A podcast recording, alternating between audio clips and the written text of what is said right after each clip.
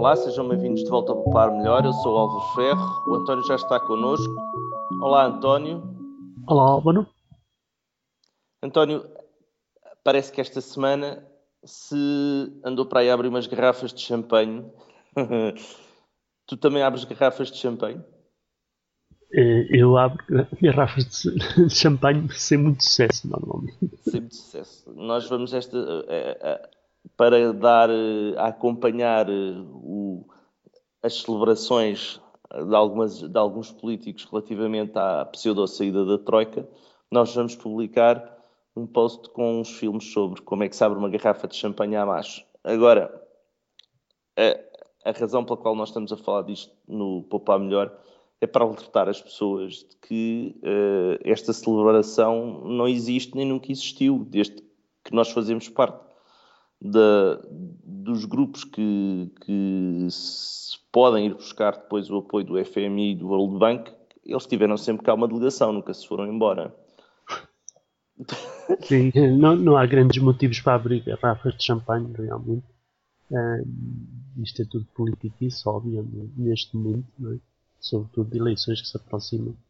Um, e portanto, as, as, garrafas de champanhe melhor é ficarem fresquinhas já à espera de uma melhor. Tipo, hoje à tarde, nós estamos a gravar ao domingo antes do almoço. Hoje à tarde, pode, ser que nós benfiquistas tenhamos uma razão para celebrar, não é? Eh, sim, se não formos nós, são os outros. E os outros terão ainda maiores razões para celebrar. mas, mas aqui, quando se pede para as pessoas celebrarem, se calhar em parte também se pede porque, porque se pede diz às pessoas: bem, então vamos lá celebrar, porque afinal chegámos ao fim do, do plano que estava previsto. Acho que chegámos ao fim do plano? É, não, está. Eu pessoalmente acho que temos muitos anos de planos pela frente. É? Muitos anos de plano. Planos da Troika, ou planos quinquenais, ou planos disto, ou planos daquilo. Chamem-lhe o que quiserem, tem que governar, não é? Não, eu acho que o nosso problema é a ausência de planos. Portanto, se tivermos estes três anos com os planos, até me parece bem. Porque o problema é que os planos para o futuro se resumem a documentos mal legislados, não é? Aqueles que têm quantos saltos de linha é 16, uh, tamanho 16, espaço duplo de 136 páginas que se reduziam a 35. Exatamente. E, portanto, os planos uh, que nós temos são esses. E eu ainda li o primeiro plano, mas depois. Uh, eu já não li o segundo. Disseram-me disseram que era igual. Eu olhei para o aspecto, confirma-se que era parecido. Não, mas eu fiquei com encontrar coisas engraçadas, do tipo que saltavam do 67 para o 69. É, foi. Sim, Isso, qualquer ferramentazinha básica daquelas de, de detectar diferenças de código, mas que nós estamos habituados, não é? Não, não, não. Eles fizeram uma numeração que era a medida 1, 2, 3 por aí afora e saltavam da 67 para a 69. Ainda é pior. Ah, tipo, tipo no documento faltava a 68. Exatamente. Isso deve ser a medida secreta. É a medida secreta. Não, acho é que nem sequer sabem usar o Word nem o Excel. Quer dizer, nós andamos a acusá-los de fazer contas uh, a hate com o Excel. Ah, mas o problema é que não sabem usá-lo, não é? Fizeram à mão, numeraram aquela porcaria à mão. Isto é uma tristeza. É uma Ou tristeza. Se calhar descobriram um bug num dos programas de texto, não é? Não estou a perceber. Até pode ser que o Office ou o LibreOffice ou qualquer que tenha sido o programa que eles tenham utilizado tenha um bug e que esse bug salte do que? De 67 para 69, hein? Sim, sim, exato. Que por cima conseguir ficar todos os números associados, está bem. Exato, exato. Não parece que seja bug, definitivamente. Bem, vamos ensinar a, vamos pôr os vídeos para ensinar a abrir as uh, garrafas de champanhe uh, e ensinar também como não abrir garrafas de champanhe. Mas... Vou precisar muito ver os vídeos, porque eu ainda não vi o vídeo e, como dizia no início, eh, eu sou um desastre a abrir garrafas de champanhe. Mas abanas aquilo tudo, é? Eu não, eu não abano aquilo tudo, mas já tive umas experiências passadas que foram um bocado infelizes. Portanto, tenho com certeza alguma coisa a aprender. Mas aqui a, aqui a ideia é alertar para que possivelmente não temos uh, grandes motivos de celebração, mesmo que tenhamos chegado ao fim do programa sem, sem tumultos, como houve em Espanha e na Grécia, sem pegarem fogo a coisas. E tínhamos chegado ao fim do programa sem cumprir muitas das coisas que se pedia no programa que fizéssemos, do tipo acabar com as rendas. Nós aqui somos um bocado anti-rendeiros, não somos, António? Nós, nós no Poupar Melhor, sim. Nós no Poupar Melhor, Eu sim. acho que todos os portugueses também. Uh, todos os portugueses não incluem os que recebem as rendas. Pois, é que nós nem sequer sabemos se esses são os portugueses ou não, não é? Ah, é. pois é, podem não ser portugueses. Tu esta semana ah. vais falar do, vais falar disso, não vais? Sim, eu, portanto, nesta semana que passou houve uma notícia que me chamou a atenção, era uma notícia que uh, os lucros da EDP tinham baixado. Eu, os lucros da EDP baixaram. Olha que boa notícia. Deixa ver porque. Eu não acredito, mas até os lucros da EDP baixaram é uma boa notícia. Isso não é assim, pois não? Não, eu até não tenho nenhum problema contra uh, os contra lucros. os lucros. Se as empresas têm lucros, é bem melhor. É bem melhor empresas com isso. lucros. Exatamente.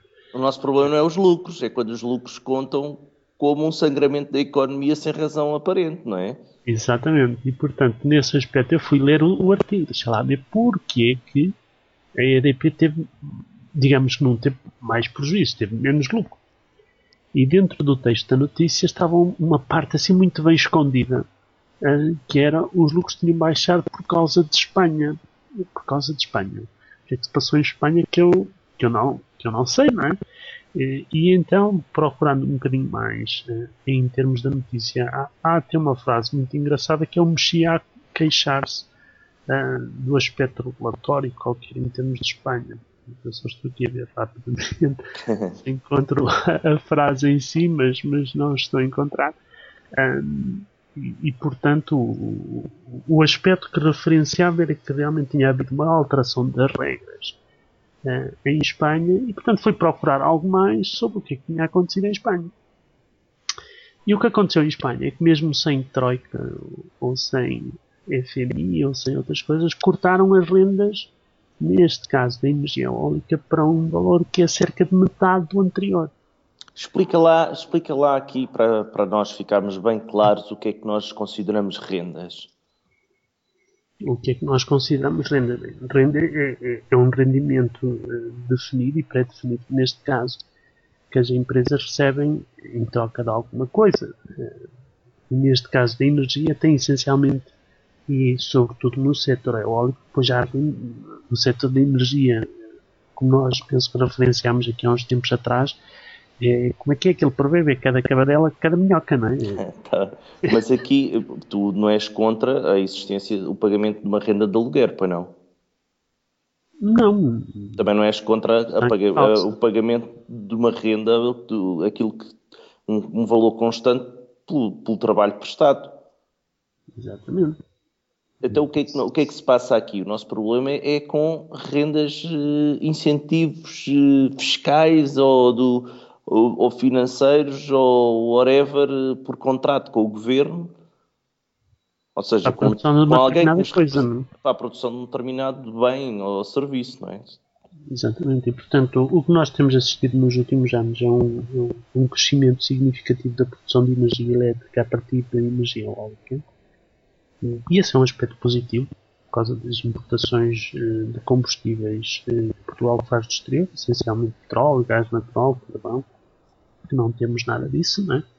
E, portanto, tudo o que possamos produzir em Portugal, seja através do vento, seja através da água, seja através de outro meio qualquer, é, é obviamente positivo. Né? Mas é positivo até ao momento em que essa produção custa um valor que seja equiparável ao, ao, ao restante, não é? Porque todos estamos de acordo em que se vamos eh, a um supermercado e há batatas a 1 euro por quilo e batatas a 10 euros por quilo, há alguma dificuldade em comprarmos batatas a 10 euros por quilo.